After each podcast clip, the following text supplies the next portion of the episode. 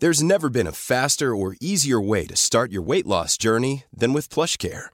PlushCare accepts most insurance plans and gives you online access to board-certified physicians who can prescribe FDA-approved weight loss medications like Wigovi and Zepbound for those who qualify. Take charge of your health and speak with a board-certified physician about a weight loss plan that's right for you. Get started today at plushcare.com slash weight loss. That's plushcare.com slash weight loss. plushcare.com slash weight loss. Porque el mundo actual no se entendería sin la economía y los negocios. Acompaña a Mario Maldonado, el columnista de negocios más joven y objetivo del periodismo financiero, en su programa Bitácora de Negocios.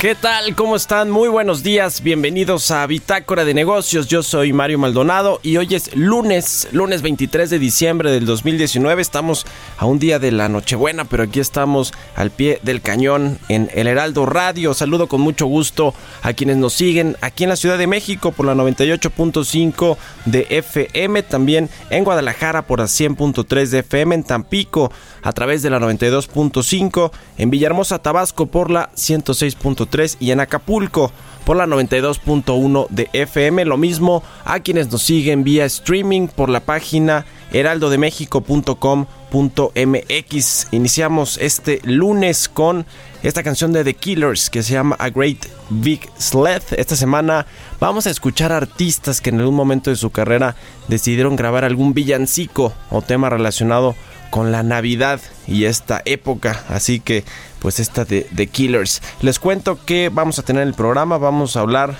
con Roberto Aguilar, por supuesto, viene aquí a la cabina como todos los días nuestro analista de mercados para pues hacernos un balance de eh, lo que fue este 2019 y de los temas que todavía siguen moviendo hoy por hoy a los mercados financieros. Hablaremos con nuestra colaboradora Angie Chavarría, también colu- columnista de El Heraldo de México, sobre el desempleo y el impacto que tendrá al consumo en el 2020.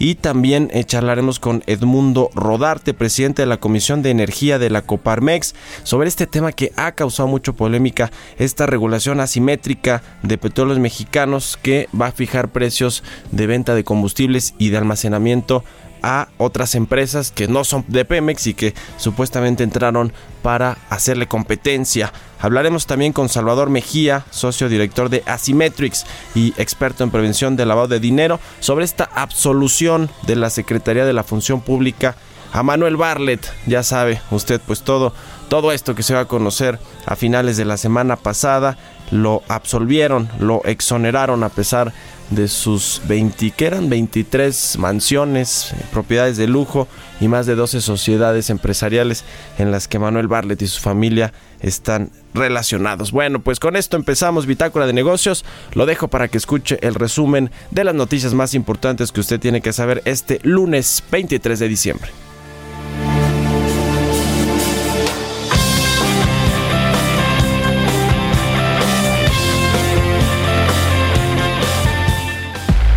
El resumen.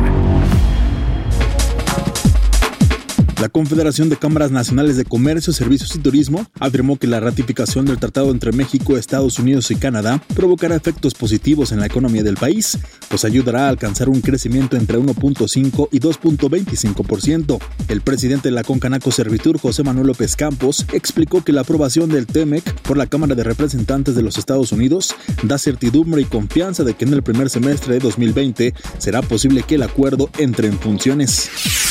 En su análisis semanal, el Centro de Estudios Económicos del Sector Privado argumentó que la política pública debe cuidar que los aumentos salariales sean congruentes con la productividad, como lo recomienda la teoría y la práctica económica general. El CESP reconoció que el reciente aumento al salario mínimo a partir de enero de 2020 fue una noticia bien recibida por casi todos los sectores, en medio de una política de las autoridades que busca recuperar el poder adquisitivo de los trabajadores. Autoridades sanitarias de México y Estados Unidos acordaron continuar en 2020 con el programa binacional para la erradicación del picudo del algodonero en el Valle del Río Grande, Texas, norte de Tamaulipas. Por ello, el Departamento de Agricultura de los Estados Unidos informó que aportará 30 millones de pesos y el gobierno mexicano señaló que contribuirá con 31 millones más el próximo año. La Comisión Federal de Electricidad alertó que el consumo de energía eléctrica en los hogares y negocios mexicanos se incrementa 30% durante las fiestas de Navidad y Año Nuevo debido a un mayor uso de aparatos electrónicos y electrodomésticos. Ante esta situación, sugirió en la medida de lo posible acceder con más frecuencia a productos que brinden de forma directa un ahorro en el consumo de energía y a mediano y largo plazo se refleje como un beneficio en la economía y el medio ambiente. La Secretaría de Comunicaciones y Transportes informó que durante todo el periodo vacacional de invierno se aplicarán descuentos del 50 y 25% para estudiantes y maestros, respectivamente, que viajen en autotransporte y ferrocarril. En un comunicado relató que formalmente el ciclo vacacional fijado por la Secretaría de Educación Pública en su calendario escolar inició el 21 de diciembre del presente año y culminará el 7 de enero de 2020.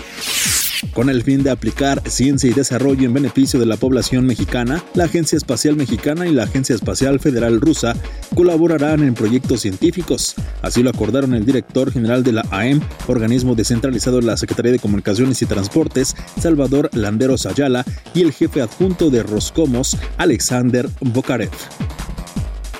Bitácora de negocios. El editorial.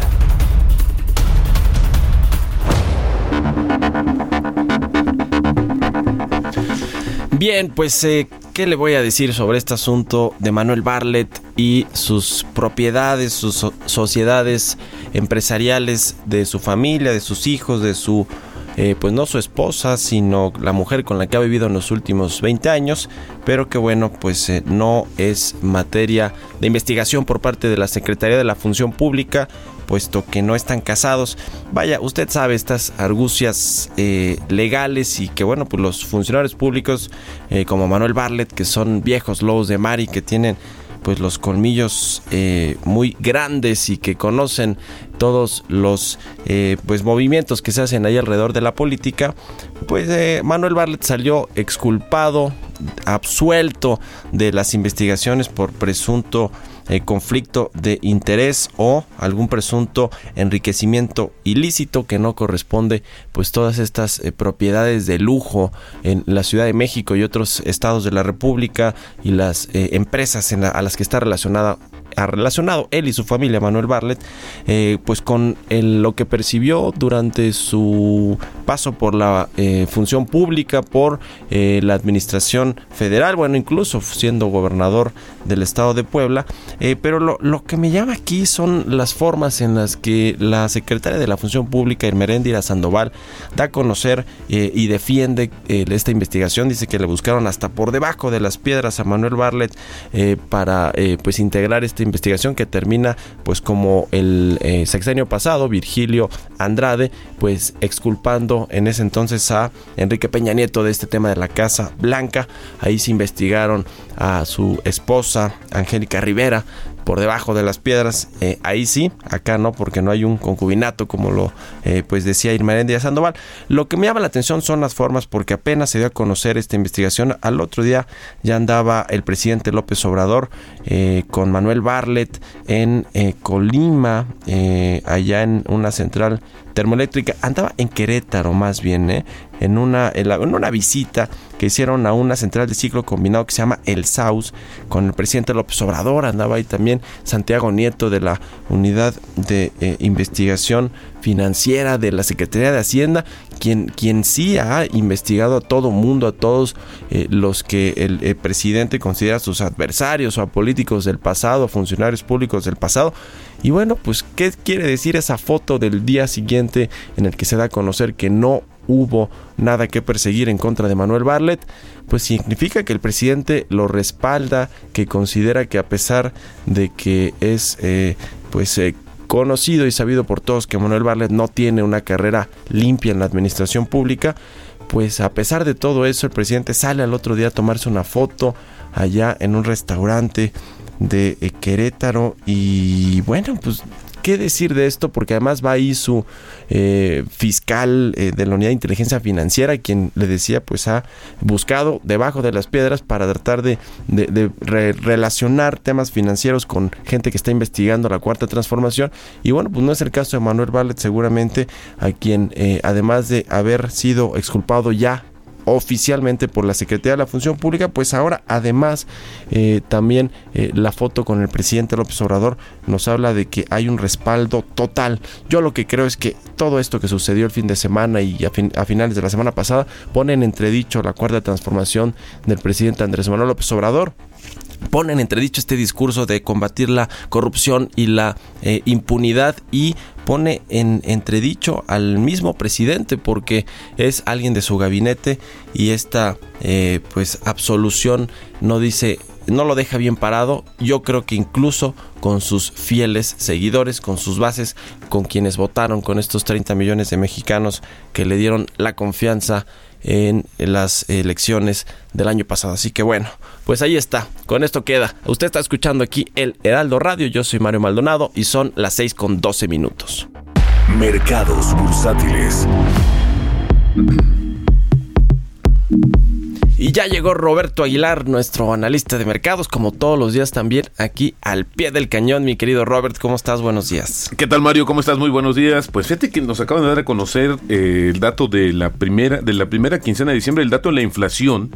Y bueno, tenemos una inflación anual de 2.63%, muy por debajo de las expectativas que estaban anticipándose. Nada más te quisiera dar el dato que, por ejemplo, la encuesta del- de, Reuters había estimado 2.82% de la inflación anual a la primera quincena de diciembre, pero resultó que fue de 2.63%. En el mismo periodo del año anterior teníamos una inflación anual del 5%. Eso es interesante cómo se ha estado moviendo el tema de la inflación, cómo está este esta situación justamente de, eh, de los indicadores que está dando a conocer el INEGI, pero por, por el otro lado, Mario, el consumo privado, fíjate que en el tercer trimestre de este año, respecto al mismo periodo, al mismo, respecto al trimestre anterior, inmediato anterior, creció 0.8%. También es una, no, no es un dato tampoco tan favorable. Al final del día, la inflación puede estarse también eh, explicándose esta baja inflación por una menor demanda. Pero los que están de fiesta, Mario, fíjate que también nos amanecemos, son los mercados eh, que todavía no abren, los mercados de Estados Unidos, porque ya los, los futuros están tocando nuevos máximos y también el índice de acciones europeas también está tocando un nuevo nivel máximo y esto tiene que ver con el tema comercial, porque ayer justamente China anuncia que va a bajar los aranceles a una serie de productos a partir del primero de enero y esto pues se entiende como una buena disposición a esta negociación de la fase 1 del acuerdo con Estados Unidos para pues en las vísperas tratar también de terminar o de eh, pues eh, avanzar en esta situación para poder finalizar con esta guerra comercial que tanto costo o que tan elevado ha sido el costo para la economía global. Esto también ayer el presidente Donald Trump, perdóname, el sábado dijo que se va a firmar en poco tiempo el llamado acuerdo comercial fase 1. Ya el viernes también el secretario del Tesoro había dicho que se firmará a principios de enero, diciendo que el acuerdo ya había sido traducido y que está siendo sometido a un examen eh, técnico. Y bueno, pues te decía que en sintonía China anunció que va a la baja de aranceles sobre productos que van desde la carne de cerdo congelada y aguacate hasta algunos tipos de semiconductores son eh, 706 productos que fueron grabados a tasas temporales en 2019. A partir del 1 de enero estos aranceles van a disminuir. El presidente Donald Trump también el, el viernes ya, pues justo antes de que fi- finalice el año, firmó un paquete presupuestario por 1,4 billones de dólares para el año fiscal 2020, un proyecto de ley para evitar el cierre del gobierno, que ya ves que había sido medio recurrente esta situación de no alcanzar un acuerdo entre el legislativo y el ejecutivo en Estados Unidos y había se había dicho, bueno, se había sucedido la parálisis de algunas de las eh, actividades del gobierno en Estados Unidos, esta vez se quiere evitar y bueno, pues de hecho ya lo hizo porque justamente en la- a las 12 de la noche del viernes vencía el plazo y pues el presidente Donald Trump lo hizo justamente. Ya el viernes nuevamente eh, los eh, índices bursátiles de Estados Unidos pues habían eh, marcado niveles récord. Solamente el Standard Poor's eh, anotó su mayor avance semanal desde comienzos de septiembre ante el optimismo de la mejoría en las relaciones comerciales entre Estados Unidos y China. Además una serie de datos optimistas han ayudado a, a calmar el temor de una recesión en Estados Unidos. Y esto pues el viernes por ejemplo se informó que el PIB, la- el crecimiento de la economía de Estados Unidos reporta una tasa anual de 2.1%, es la tercera estimación sobre justamente el tercer trimestre del año, no hubo variación, pero pues se vio justamente la fortaleza de esta economía, además el gasto del consumidor también reportó cifras positivas. Un dato que quisiera comentar que ha pasado interesante, Mario, porque creo que eh, le hemos, eh, por lo menos desde mi punto de vista, no le hemos dado mucha importancia a lo que sucede en Argentina.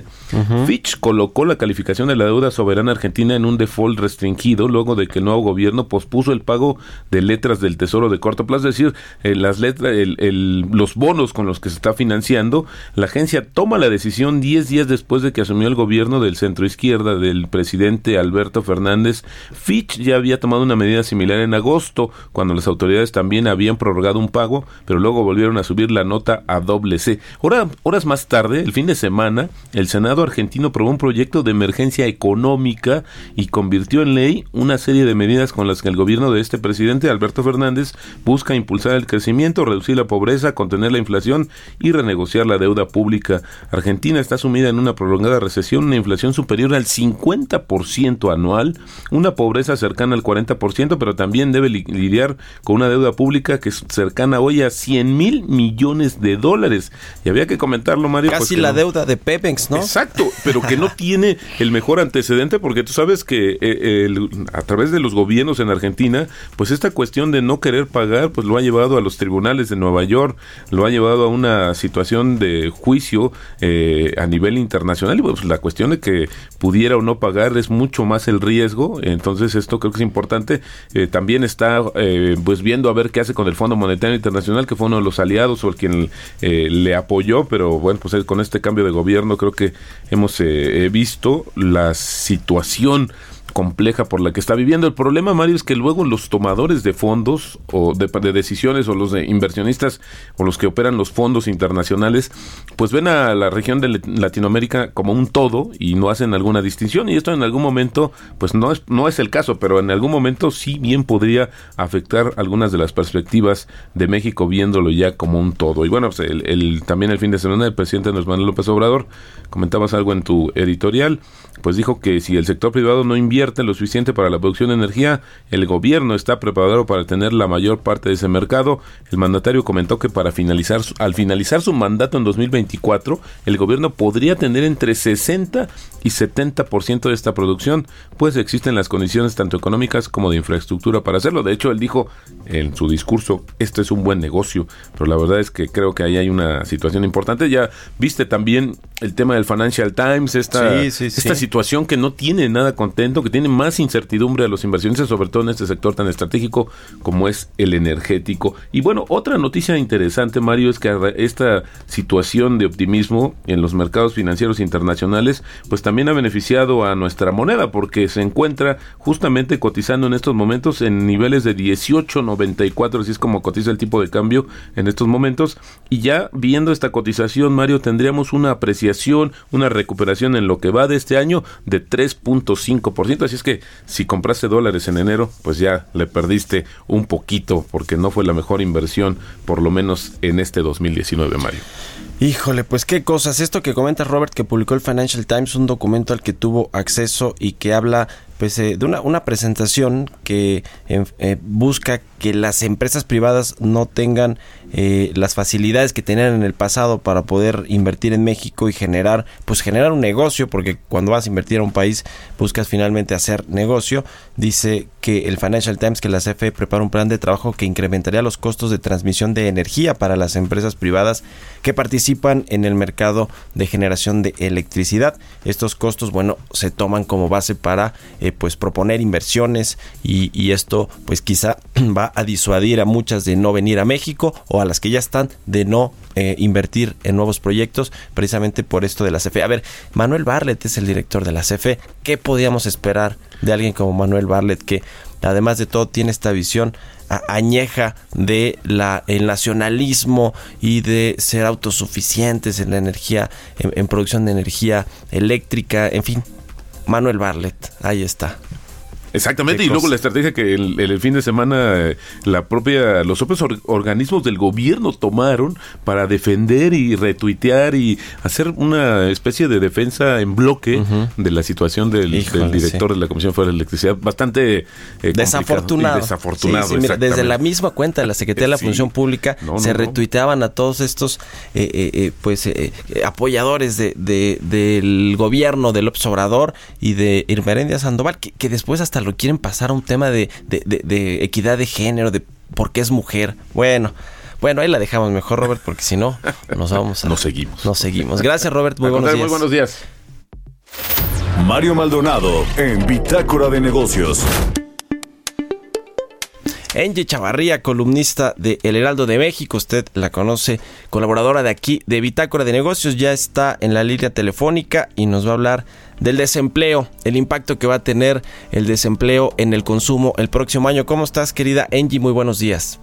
Hola, ¿qué tal? ¿Cómo estás, Mario? Muy buenos días. Eh, pues eh, estamos aquí ya en la recta final del año eh, y pues viendo un poco sobre estos temas que vamos a estar observando justamente en 2020, el desempleo, como ya lo habíamos manejado en, en algunas otras colaboraciones, pues va a ser una constante que vamos a tener. Eh, sobre todo porque va a haber un menor ritmo de crecimiento, las actividades económicas pues van a bajar, este año crecimos 0%, entonces pues bueno, la estimación sigue siendo en terreno negativo. Pero ¿qué es lo que también vamos a ver? Eh, va a haber eh, una baja creación de empleos cuando hay un menor crecimiento y esto pues va a generar un eh, pues un, un decrecimiento por así decirlo o tendrá un impacto directo en el crédito al consumo. O sea, básicamente lo que nosotros estamos consumiendo eh, a través de las tarjetas de crédito. Fíjate que hay un análisis que sacó la semana pasada BBO eh, Bancomer, en donde menciona que incluso podría llegar hasta el 5% en 2020. ¿Esto qué significa? Que, pues bueno, los mexicanos están siendo demasiado cautos para no gastar en la tarjeta de crédito eh, no hacer compras tan fáciles, por ejemplo, o, de primera mano, y eh, significa que va a haber una contracción de crédito al consumo de 5%. No es favorable si lo medimos en toda la escena del crecimiento económico, porque finalmente es uno de los motores que nos ayuda a impulsar eh, también, pues bueno, a la economía mexicana. Lo que sí vemos es que hoy eh, pues este crecimiento de apenas 5% que tendría el crédito al consumo, pues es mucho menor al que se dio en años anteriores, de acuerdo, por ejemplo, al Banco de México, eh, estábamos creciendo a doble dígito. ¿Esto qué significa? Que pues estábamos en un ritmo de entre el 10 y hasta el 15%, eh, justo en los últimos dos años. Eh, la gente apenas está teniendo compras pues las más importantes en el buen fin vimos que sí estuvo gastando en enseres domésticos eh, principalmente y eh, sobre todo lo que también estamos observando es que para el próximo año aunque le están ofreciendo mayores productos financieros la gente no los quiere. Uh ese es un tema. Te acuerdas que hace hace unos días publicó el Banco de México, bueno, fue una conferencia más bien del Banco de México, decía el gobernador Alejandro Díaz de León que esta atonía de la economía podría generar eh, hacia el próximo año pues un problema en el tema de las carteras vencidas, en el tema del crédito, por, particularmente de los eh, de las familias de ingresos más bajos precisamente por eso no porque hay quienes han quedado sin empleo quienes eh, pues eh, no obtienen los mismos ingresos a nivel familiar y que tienen sin embargo créditos que tienen que pagar, que tienen que cubrir y que bueno, pues ha llamado la atención. Y, y te quiero comentar eh, otro, otro, dato, Angie. En, en eh, la semana pasada, el, el, presidente de la Asociación de Bancos de México, eh, de México, Luis Niño de Rivera, nos hablaba de pues la, la cartera vencida del el crédito al consumo, que ya es de 5.4% y que esa sí había tenido un crecimiento pues considerable. El crédito a las empresas está en 1.7% de la cartera vencida, o sea, está, es manejable, pero sí estaban viendo ahí un tema con eh, la cartera vencida del crédito al consumo, que bueno, ahí tiene que ver pues justamente con este tema de las familias también. Sí, y pues bueno, recordemos que hace unos días, eh, pues bueno, se aumentó eh, básicamente de 20% el salario mínimo, ¿no? Uh -huh. Esto que anunció la Secretaría del Trabajo y Previsión Social, y pues básicamente tiene efectos negativos eh, básicamente la generación de empleo, la inflación y pues bueno, la informatividad laboral, esto va a tener un crecimiento, ¿no? La cartera vencida de los bancos anda en promedio entre 2.5 y 5%, depende de la institución.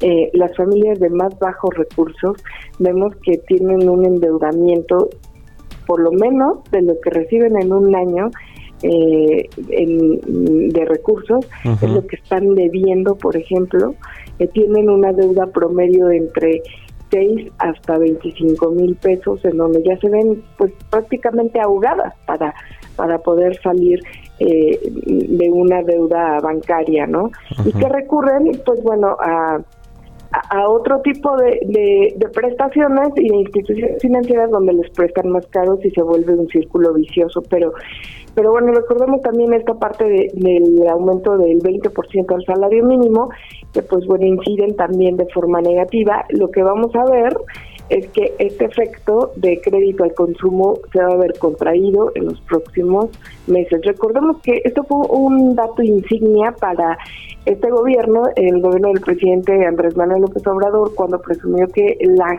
población mexicana estaba optimista para hacer compras, ¿no? Uh -huh. Entonces, el próximo año vemos que va a ser eh, en terreno negativo, básicamente porque, pues bueno, no tiene dinero en sus bolsillos la gente, ¿no? Sí. Bueno, pues cuidado con eh, pedir créditos que no se puedan pagar, sobre todo si se está en una condición eh, financiera complicada o si no se acaba de perder un empleo, pues hay que asesorarse bien para no caer en este círculo vicioso como nos comentabas, Angie. Muchas gracias por tu colaboración. Sí. Angie, tu cuenta de Twitter, ¿cuál es? Si hoy escribes, si escribiste hoy en, en el Heraldo de México, ya te fuiste de vacaciones también. No, no, no, para nada. Nosotros seguimos al pie del cañón. Y Eso. por favor me pueden escribir eh, y pueden tener algunos comentarios a través de Twitter, arroba ng.chavarría o a través de Instagram, arroba ng.chavarría. Y eh, pues por favor los leo en el diario y en donde ustedes gusten. Bueno, gracias Angie, muy buenos días. Con esto vamos a hacer una pausa. Recuerde que está usted escuchando El Heraldo Radio. Yo soy Mario Maldonado a través de la 98.5 aquí en la Ciudad de México. Vamos a hacer un corte y regresamos. Continuamos en un momento con la información más relevante del mundo financiero en Bitácora de Negocios con Mario Maldonado. Regresamos. Heraldo Radio. Estamos de vuelta en Bitácora de Negocios con Mario Maldonado. Entrevista.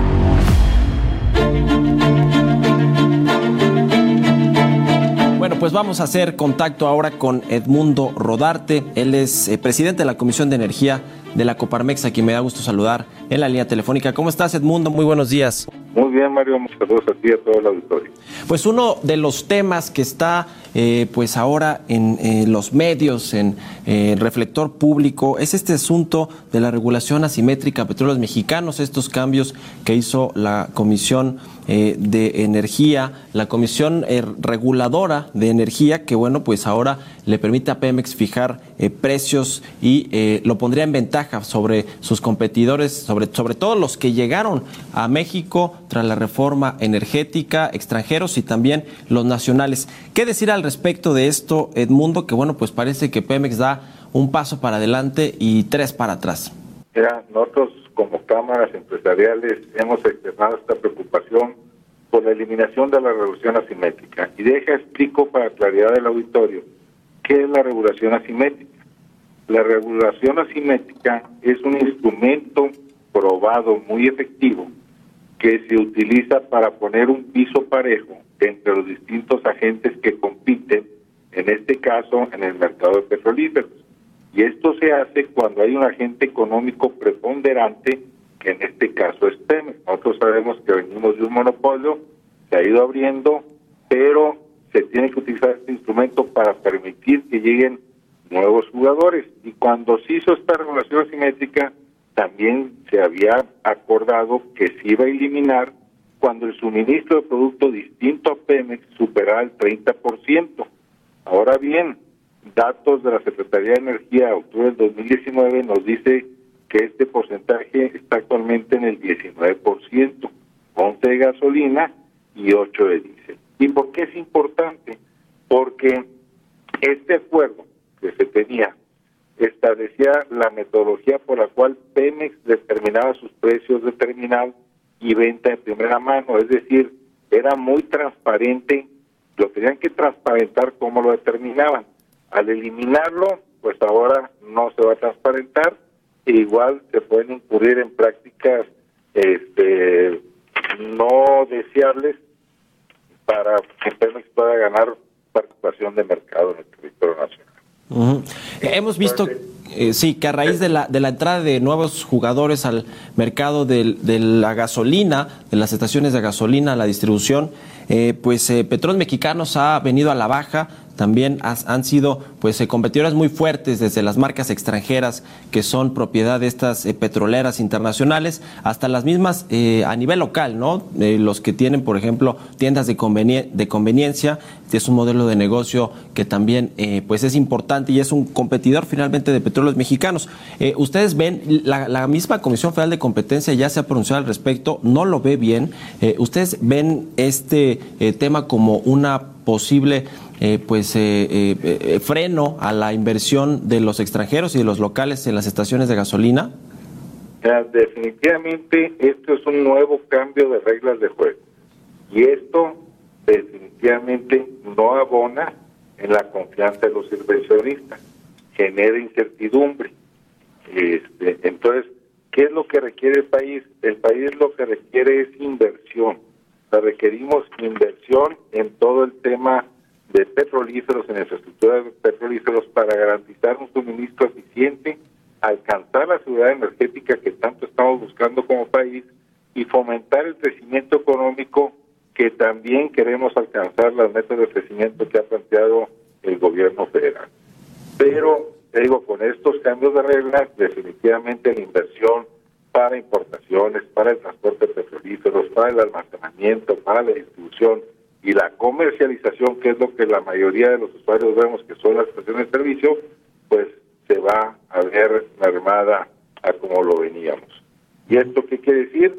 Pues que el consumidor no va a recibir una oferta diferenciada eh, de valor en las estaciones de servicio como hoy ya tiene oportunidad de decidir, elegir, etcétera.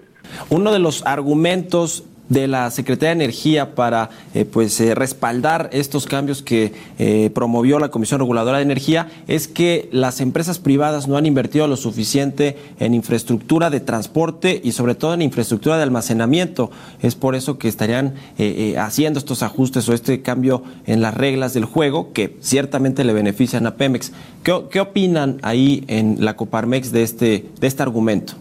Yo digo, por ejemplo, las inversiones, vamos a hablar específicamente del tema de almacenamiento. Hace también unos pocas semanas vimos cómo se cambió la política de almacenamiento que se tenía en el país. Actualmente en gasolina tenemos nosotros tres días de inventario y en diésel andamos cerca de los cuatro días. La meta para el 2025 era alcanzar 11. Esto atrajo muchas inversiones se estaban invirtiendo en muchas terminales de almacenamiento y se modifica la política y lo bajan así. Entonces, se da cuenta, hay un cambio de reglas de juego cuando tú ya estás en proceso de inversión y eso merma definitivamente la confianza de cualquier inversionista, sea nacional o extranjero. Bueno, pues es un tema que va a dar para mucho seguramente el próximo año y ojalá que aquí lo podamos seguir analizando. Edmundo Rodarte, presidente de la Comisión de Energía de la Coparmex. Muchas gracias por habernos tomado la llamada. A la orden, saludos a todos. Hasta luego. Historias empresariales.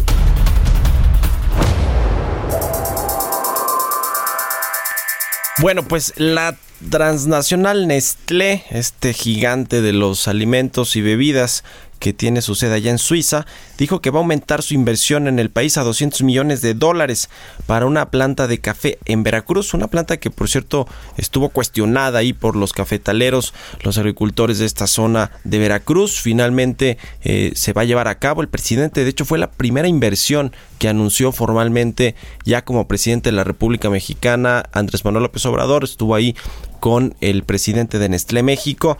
Y bueno, pues este aumento de inversión de la compañía suiza en nuestro país representa 30% más del monto inicial para este proyecto, este que eh, se había comprometido cuando fue a Palacio Nacional con el presidente López Obrador.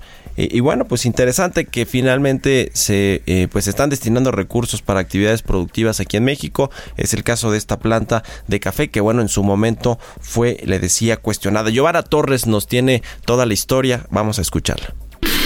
Apenas inició el nuevo gobierno y Nestlé México anunció al nuevo presidente la inversión de 154 millones de dólares para la apertura de la fábrica de café en Veracruz. La instalación tendrá tecnologías de última generación para el procesamiento de café y la reducción del consumo de agua y energía. La megafábrica procesará 20.000 toneladas de café verde al año. El compromiso por parte de la compañía es adquirir café de productores de México y Veracruz. Sin embargo, miembros de organizaciones cafetaleras acusaron que la empresa utiliza café de la variedad robusta que se usa para el café soluble, lo que desplazará los cultivos de café arábiga en Veracruz. En medio de la polémica, la empresa anunció un nuevo desembolso que aumentará a 200 millones de dólares su inversión para la construcción de la fábrica de café. Fausto Acosta, CEO de la compañía, aseguró que la nueva fábrica convertirá a México en el mayor productor de café a escala global.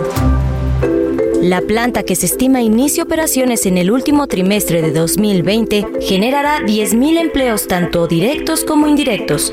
La empresa sabe que su marca Nescafé tiene un reconocimiento fuerte de los consumidores de nuestro país, tanto así que ya planea abrir 150 cafeterías más en nuestro país.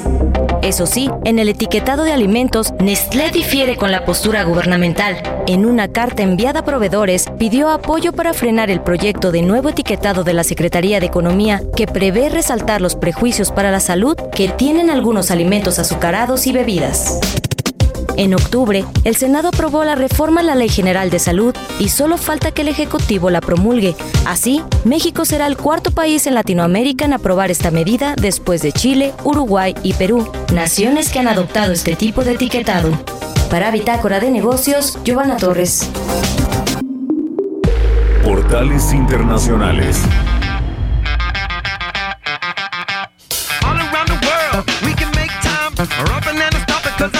Ya llegó Jesús Espinosa con lo más importante de los portales internacionales. ¿Cómo estás, Chucho? Buenos días. Bien, Mario, ¿cómo estás? Bien, bien, bien. Aquí estamos ya en la recta final de este 2019, pero con mucho gusto, como- con el gusto de siempre, como dirían por ahí.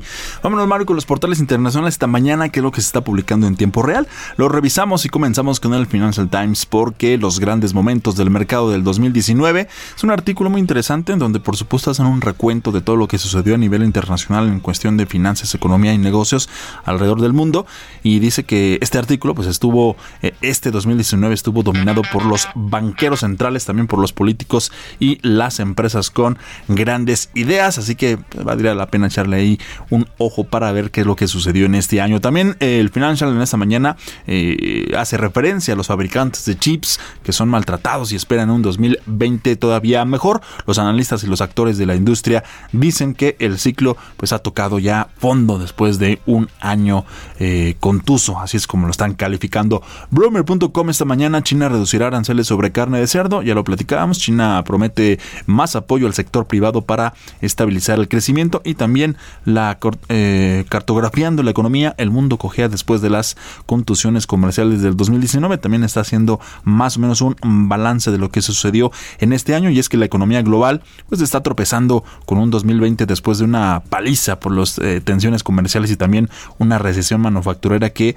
pues, arrasó el crecimiento a los más débiles en una década y la mayoría de las principales economías tuvieron un rendimiento inferior este año en comparación con las eh, previsiones. Tal vez no sea eh, sorprendente dada la incertidumbre de la guerra comercial precisamente entre los Estados Unidos y también China que pesó y pesó fuerte sobre la inversión, así como también un lastre de la gran caída en la industria automotriz alemana. Y de hecho también aquí en México también estuvo, fue un año complicado para la industria automotriz. Y para cerrar, Mario, en expansión, el gobernador de Nueva York, pues anunció, anunció recientemente, ayer apenas, una propuesta para prohibir que los productos dirigidos a mujeres tengan precios más altos que otros similares pensados para los hombres. La intención es terminar con el llamado impuesto rosa, un fenómeno documentado en numerosos estudios que según el cual muchos artículos y también servicios promocionados como eh, femeninos resultan más caros que otros iguales para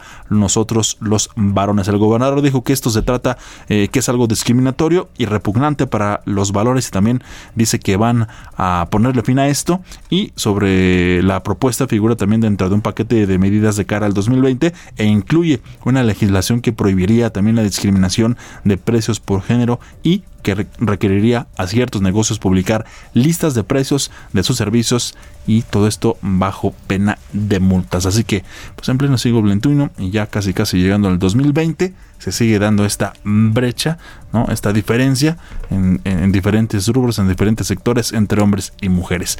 Tache, ¿no? Igualdad sobre todo. Tache completamente. Así es, Estoy de acuerdo. Muchas Así gracias, portales. Chucho. Gracias, buenos días. Buenos días. Entrevista.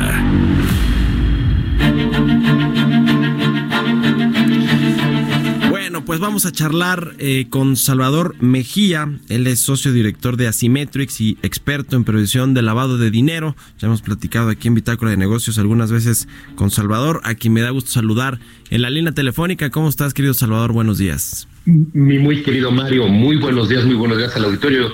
¿Cómo estoy? Pues, eh, Mario, por decirlo menos, estoy impresionado con lo que estamos viviendo, con lo que hemos podido atestiguar con el caso de Bartlett, que tú también has podido documentar eh, a profundidad a través de tus comentarios y tus columnas. Y yo tenía una pregunta, Mario. ¿Qué fue lo que salió mal aquí? ¿Qué fue lo que ¿Qué fue lo que no ocurrió? ¿Qué fue lo que dejó de pasar? ¿Qué fue lo que no vimos? ¿Qué fue lo que no pudimos prever?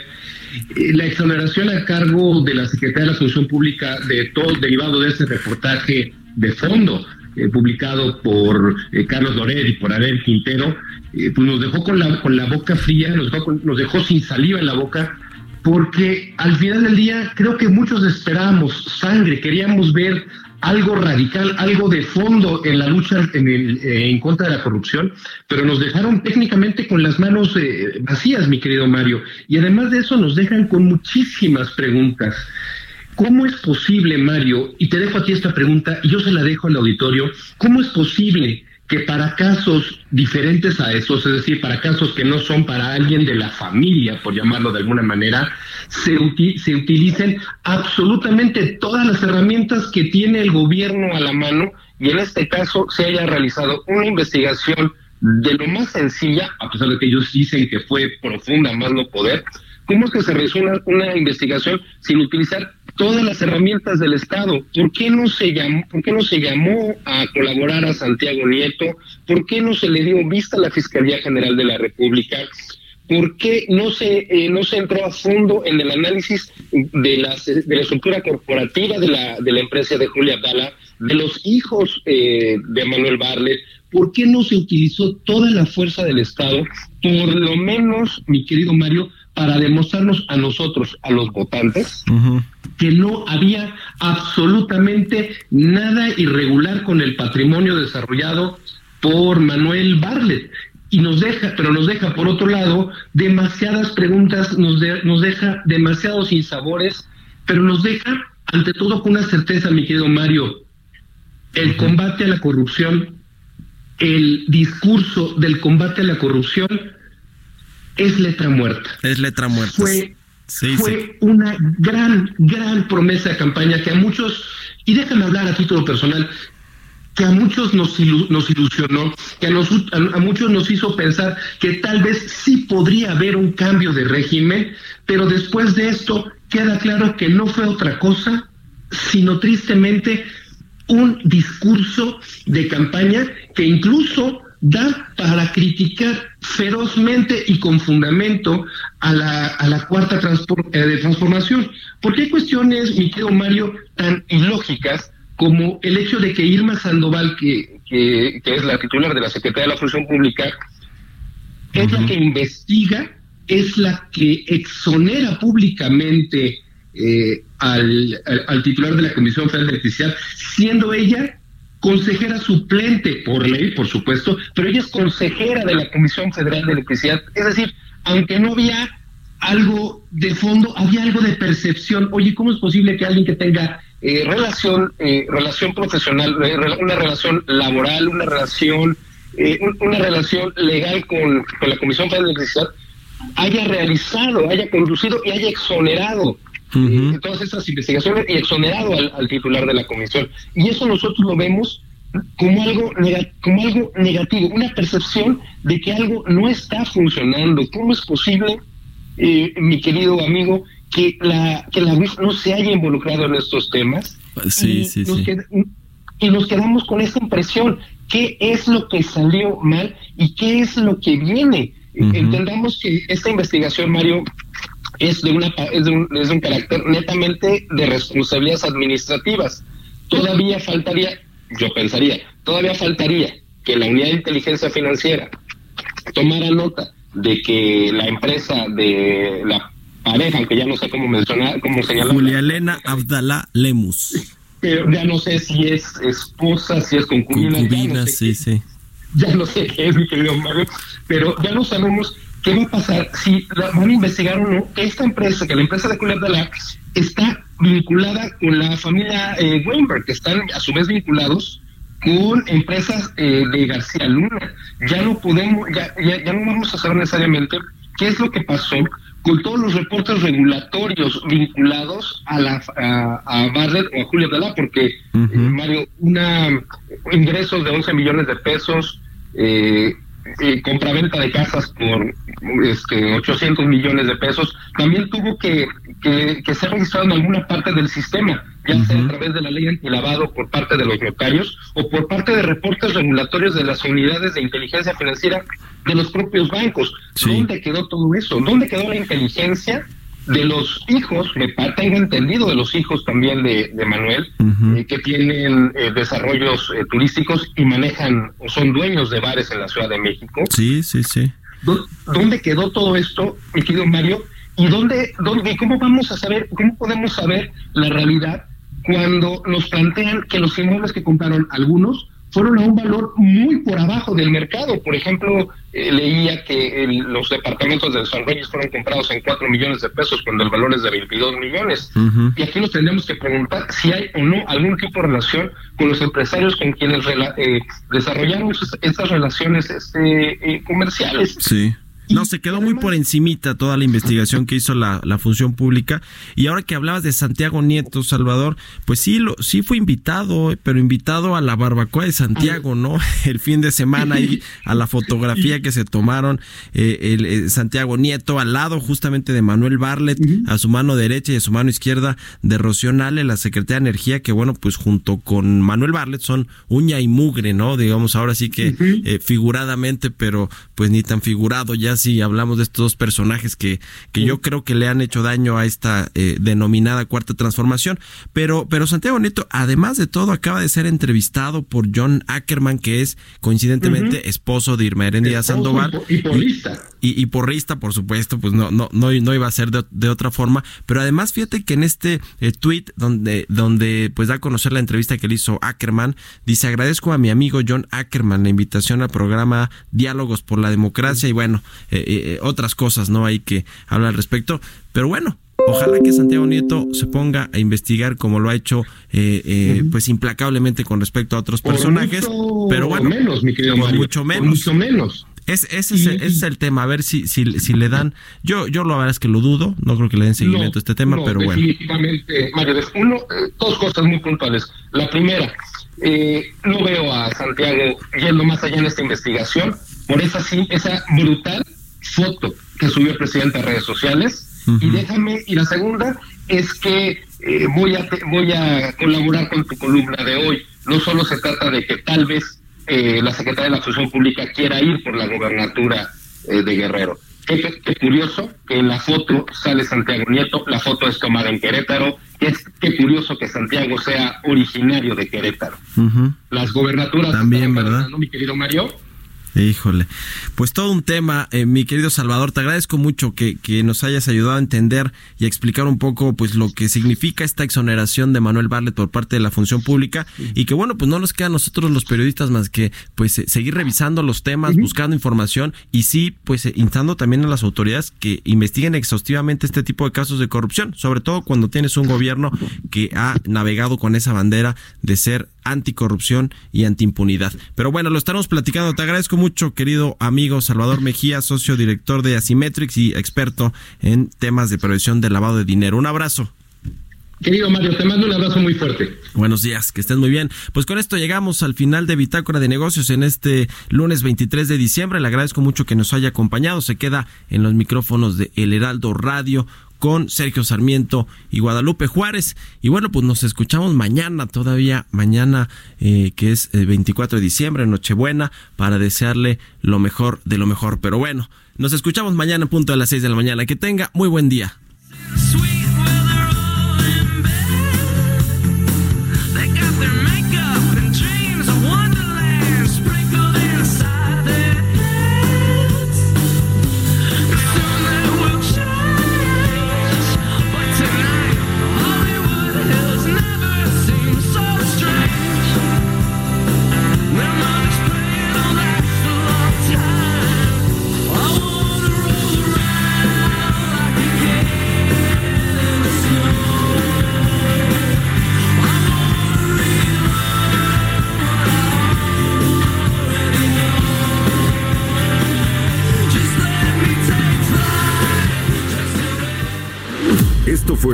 Bitácora de Negocios con Mario Maldonado, donde la H suena y ahora también se escucha. Una estación de Heraldo Media Group.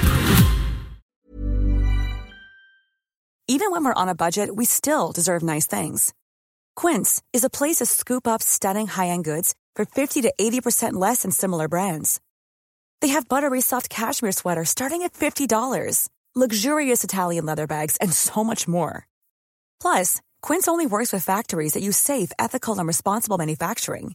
Get the high-end goods you'll love without the high price tag with Quince. Go to quince.com slash style for free shipping and 365-day returns.